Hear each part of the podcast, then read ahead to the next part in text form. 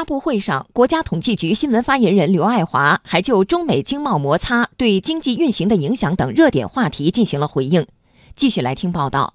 当前中美经贸摩擦会对中国经济运行产生多大的影响？针对这个问题，刘爱华说：“数据的表现是事实胜于雄辩，中国经济韧性好、潜力足、活力强，宏观政策空间较大，经济保持平稳健康发展有坚实的基础。首先，韧性好。”我们目前拥有比较完备的产业体系，比较完善的基础设施，这是日益巩固的物质基础。从劳动力或者人才、人力储备上来讲，我们目前还有将近九亿的劳动年龄人口，而且其中有一点七亿都是受过高等教育或者是职业教育的高素质人才。然后潜力足，消费升级的态势是越来越明显，可以说消费潜力可以说很大。而且呢，消费现在已经成为拉动经济增长的新引擎。第三呢，活力强。近几年来持续实施的减政、减税、降费一系列的政策措施下，企业的营商环境是在不断优化的。目前我们的通胀水平还是比较低，财政的赤字率呢也比较低，外汇储备比较充足。从这些方面看，宏观政策操作的空间还比较大，政策工具比较丰富。